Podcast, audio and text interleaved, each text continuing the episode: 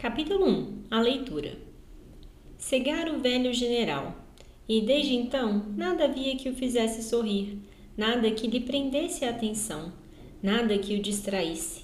Mergulhado na pavorosa noite da cegueira, entregava-se completamente a todo o horror das suas cerradas trevas, sem forças para reagir.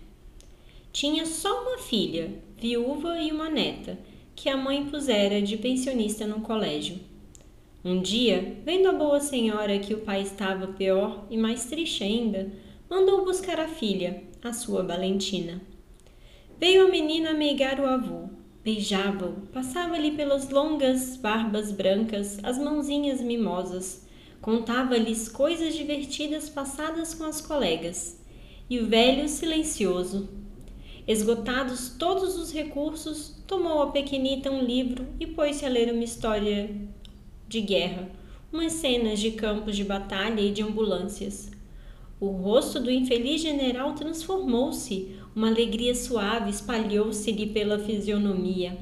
Quando a veludada voz de Valentina esmorecia, animava e dizendo-lhe: Tem paciência, meu amor, lê mais.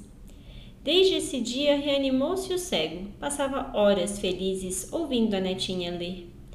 E que então ela via clara, distintamente, tudo o que o livro dizia. Voltava ao passado, à juventude, sonhava. Sabia do presente amargo e doloroso, e pela blandiciosa voz da neta ia um tempo de alegria descuidada e de ardente entusiasmo.